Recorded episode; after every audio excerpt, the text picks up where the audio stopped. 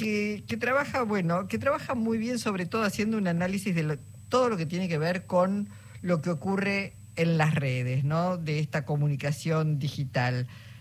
Y tienen unos trabajos increíbles, sobre todo muy vinculados a cómo Javier Milei eh, utilizó, las, redes, utilizó las redes. Está en línea Andrés Piazza, es director de Contextuales, abogado. Bueno, hola Andrés, Jorge Alperín, Luisa Balmaya, te damos la bienvenida. ¿Cómo estás? ¿Qué tal, Luisa, Jorge? Muchas gracias por esos elogios, un placer. No, no, al contrario, porque bueno, eh, hemos visto que eh, es una sensación que recién ahora Unión por la Patria se ha puesto un poquito a tono con lo que es en el trabajo en las redes. Pero mi ley prácticamente es un fenómeno eh, mediático y digital, ¿no? Em, sí, sí, efectivamente. Tiene un poco que ver también con algunos aspectos orgánicos que hacen a su base electoral, a las redes que usan, eh, a los tipos de mensajes que, propagan y hasta ahí estamos en un terreno de eh, absoluta legitimidad. lo que intentamos hacer desde contextual y, lo hacemos en este proceso electoral de Argentina, pero pretendemos eh, trabajar regionalmente, como es el foco de la, de la institución que alberga el proyecto y eh, en otros procesos electorales de otros países, es eh, analizar cómo funcionan la desinformación y las narrativas antidemocráticas en las redes y em, particularmente, y a veces cuando se combinan una con la otra, y particularmente no, no tanto desde lo que es el fact-checking, sino desde lo que es el análisis de los comportamientos y de los actores y de que se vean que algunos discursos tienen un origen o tienen una eh, o que a veces no son tan orgánicos como parecen, ¿no? Entonces intentemos mostrar esto, pero agregándole contexto al debate, no no porque si bien algunos somos abogados, hay otros eh, periodistas y, hay otros de que trabajan con, con datos, eh, con big data, ¿no? En nuestro equipo, pero no para buscar regulación, sino más que nada para alimentar la conversación. Para alimentar la conversación y para generar los anticuerpos, Andrés, porque por ejemplo, con el tema de la corrida del dólar, hicieron un trabajo formidable donde quedó muy, eh, muy demostrado que no eran acciones aisladas, que había toda una, podemos decir, planificación de cómo ir generando un clima, quién actuaba, quién eh, tuiteaba primero, quién mandaba un mensaje para ir generando un clima que lo fueron sosteniendo hasta que lograron su objetivo. Eh, sí, sí, claro. Digamos, nosotros no podemos, eh, digamos, no podemos hacer la conexión causal entre intenciones y, efectos, ¿no? Digamos, pero sí podemos mostrar, documentar, intentamos ser rigurosos con los reportes que hacemos. Eh, no solamente tenemos reportes coyunturales, sino que hemos trabajado en, más como en la primera mitad del año en encargamos algunos estudios caracterizando tanto las narrativas antidemocráticas de Argentina como la desinformación, porque las eh, corrientes internacionales quieren asimilar nuestros movimientos o, nuestros procesos políticos a los de otros países, a los de Trump, a los de Bolsonaro, y esto tiene características propias y queríamos entenderlas y no queríamos hacernos trampa al solitario poniéndole la respuesta a los estudios, entonces hay algunos estudios en otros sitios, y en base a eso, a, cómo funcionan esas, eh, esas narrativas o a cómo, se, o cómo funcionan esos actores, tratamos sí de, em, de, hacerlo, de, aplicarlo a la coyuntura. Entonces, cuando se hizo el estudio sobre, sobre Twitter, eh, cómo Twitter propaga ciertos mensajes o ciertas narrativas, o el de YouTube permitiendo que post eh, primera edición del debate, cuando se expresaron eh, no solamente expresiones negacionistas del terrorismo de Estado, sino afirmacionistas del terrorismo de Estado, hubo en redes unas repercusiones que fueron organizadas, que estuvieron coordinadas y que eh, son violatorias de los términos de uso de las plataformas, de, Google, por ejemplo, pero que las plataformas no las, no las están pudiendo analizar. Entonces que, queríamos agregar esa información. Cuando fue lo de los saqueos previo a las PASO, también hay un, eso salió eh, publicado en medios antes de que Contextual lanzara su, su sitio. Em, hizo una, digamos, de vuelta, la, desinformación y la narrativa ah, aplicada a la teoría esa y se hizo un estudio que se publicó también. Andrés, ¿Por qué las, las plataformas son tan tolerantes con ese tipo de operaciones? Eso es una pregunta que da para un análisis por, por su cuenta, pero voy a decir algunas ideas. Eh, no es una conspiración internacional, ¿no? Creo que tendemos a pensar, o por lo menos yo no lo veo así. Eh, y, eso es como muy cómodo porque al mismo tiempo sería como, bueno, entonces hay que dejar de que las plataformas circulen o hay que hay que hacer alguna, hay que tener sanciones para con ellos.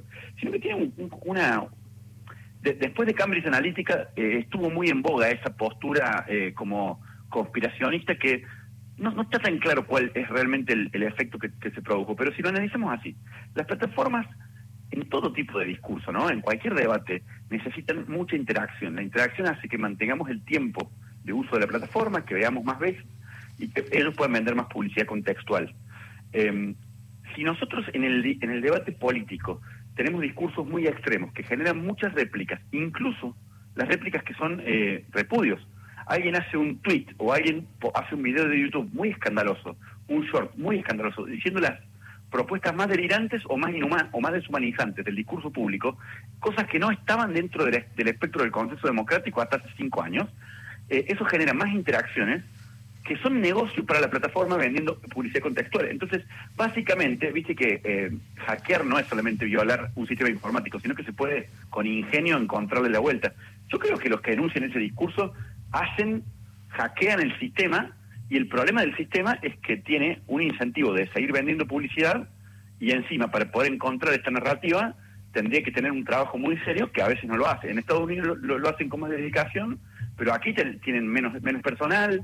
Eh, los moderadores de contenidos, por ejemplo, deberían entender que Falcon Verde puede ser una amenaza de muerte o de terrorismo de Estado y no un auto de un color, ¿no? Digamos, y para eso necesitan contexto y a veces no, no lo hacen porque hay que invertir para eso, ¿no? Pero X, eh, la actual la actual Twitter, la que fue la comprada por Elon Musk, es así, ya podemos decir que todas las plataformas se están distanciando de ellos y, Twitter ya hoy no sé si no es una herramienta política para Elon Musk. La verdad que no, no contextual no llegó hasta ahí, pero, pero lo cierto es que es un poco distinta al resto de las plataformas. Claro, porque de alguna manera lo que estás planteando es que lo que vende, no importa lo que sea, es lo que le interesa a las plataformas, independientemente del discurso, pero claramente donde circulan mayores discursos de odio, mayores discursos antidemocráticos, mayores discursos segregacionistas, es en las redes. Eh, sí, sí, porque los medios de comunicación tienen un, filtro, si bien existe eh, la libertad de expresión está regulada y con los más altos estándares. Nosotros en, eh, la Convención Interamericana tenemos quizá el mejor sistema de libertad de expresión del mundo, digamos, y en los países democráticos encima lo podemos hacer valer o, lo, o lo, podemos ejecutar. Y en cambio, en las redes tenemos términos de uso de las plataformas, que si bien no es que no es que no, no, no, sirven las leyes nacionales, pero los términos de uso son como más directamente aplicables, que algunos son un poco sensores. Eh, originalmente las plataformas fueron aliadas del debate de libertad de expresión, porque querían que circule el contenido y hasta ahí estaba bastante bien, pero cuando empiezan a haber violaciones de otros derechos humanos y colisiones de derechos, eh, están haciendo agua porque tienen que hacer un trabajo mucho más fino, mucho más garantista, porque tiene que poder garantizar la libertad de expresión mientras no dejan circular un, discurso que es peligroso para la democracia. Y nosotros, eh, con el otro fundador de Contextual, tenemos nuestro background en la discusión de la regulación de esto. Y cuando vimos que, eh, obviamente continuamos ahí, ¿no? Pero eh, cuando vimos que por el lado de la regulación es un mecanismo de relojería que va a tardar décadas y no sé si nos no nos van a correr el arco cuando terminemos de entenderlo, nos dimos cuenta que quizá teníamos que contar esta historia, que mientras más gente sepa como estamos ahora hablando, eh, de la complejidad que tiene esto, cómo se propagan estos discursos, quizás más importante que, regularlo. Mm. Ahora, eh, Juntos por el Cambio hizo escuela con sus call centers y esas operaciones que se vieron este, hace años. Eh, ¿Hay una diferencia entre el modo de moverse en las redes de Juntos por el Cambio con la de la Libertad Avanza? Sí, a grandes rasgos en cómo hacen campaña no, no tenemos expertise para decirlo, pero en cuanto a la, a la, narrativa, nosotros tratamos de encontrar aquellas narrativas que son sistémicamente peligrosas. Y en el debate de Junto por el Cambio, digamos, entendemos entre Junto por el Cambio y Unión por Patria, ¿no? hay que decir, digamos, que incluir a los partidos que están dentro del debate democrático, que están dentro de un un nivel de efervescencia que es distinto de la narrativa antidemocrática, de, o lo que se llama discurso del odio. Que el discurso de odio, a su vez, hay que distinguir aquel que es como espontáneo del que es eh, orquestado y realmente sobre el que hay que accionar es, sobre el orquestado, porque un insulto o algo puntual eh, quizás pasa los filtros de la libertad de expresión. Yo sí creo que esta, este fenómeno de la libertad avanza muestra características particulares eh, de un debate, de un año electoral a otro, o sea, cuatro años de periodo presidencial, el nivel de eh, el aumento de, del debate público en, en, los canales de stream ha sido exponencial. Eh, por ejemplo, la transmisión, ese es el último estudio cuando se hacía del domingo por la noche, cuando se hizo se hicieron alegaciones de fraude.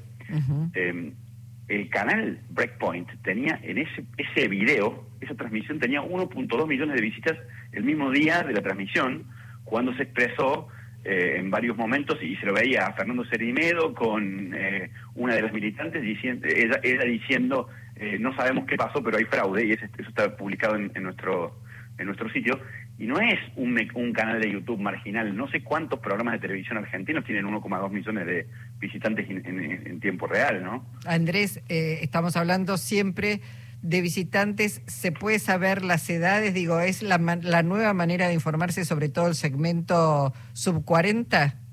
Yo acá estoy refiriendo a un canal de YouTube, porque mm. además tenés TikTok con los eh, videos cortos, pero el propio YouTube con los videos, videos cortos, Twitch, X y bueno, después Instagram y, Facebook. Eh, y, mucho más difícil todavía es, saber esos recortes cuando circulan por mensajes privados, por grupos de mensajes privados, eh, el impacto que tienen, o incluso las capturas de los tweets, ¿no? Uno ve un tweet que tiene millones de reproducciones, pero a veces está el, autor lo borra y queda la captura y la captura va circulando. Es muy difícil de medir a quién y a qué tipo y a qué rango etario le llega. Eh, pero, pero, digamos, ya sí el solo hecho de saber que la emisión original tiene millones de, visitas, eh, permite por lo menos entender que es un gran alcance. Desde nuestro lado, que no estamos midiendo, no, no, somos ni consultores políticos, ni estamos midiendo el, rating ni la rentabilidad del, anuncio, por lo menos sí, sí podemos decir que tiene gran relevancia. Y con gran relevancia ya llegamos a una categoría en donde un discurso antidemocrático puede afectar el debate público porque tiene un impacto muy grande, ¿no? Clarísimo. Sobre todo en segmentos de edad corta, estos mensajes antidemocráticos tienen menos anticuerpos todavía. Así es. Bueno, Andrés, gracias por la posibilidad de escucharte y tratar de entender cómo circulan los discursos en las redes. Un abrazo. Bueno, siempre a disposición. Un abrazo. Gracias. Andrés Piazza, director de Contextual.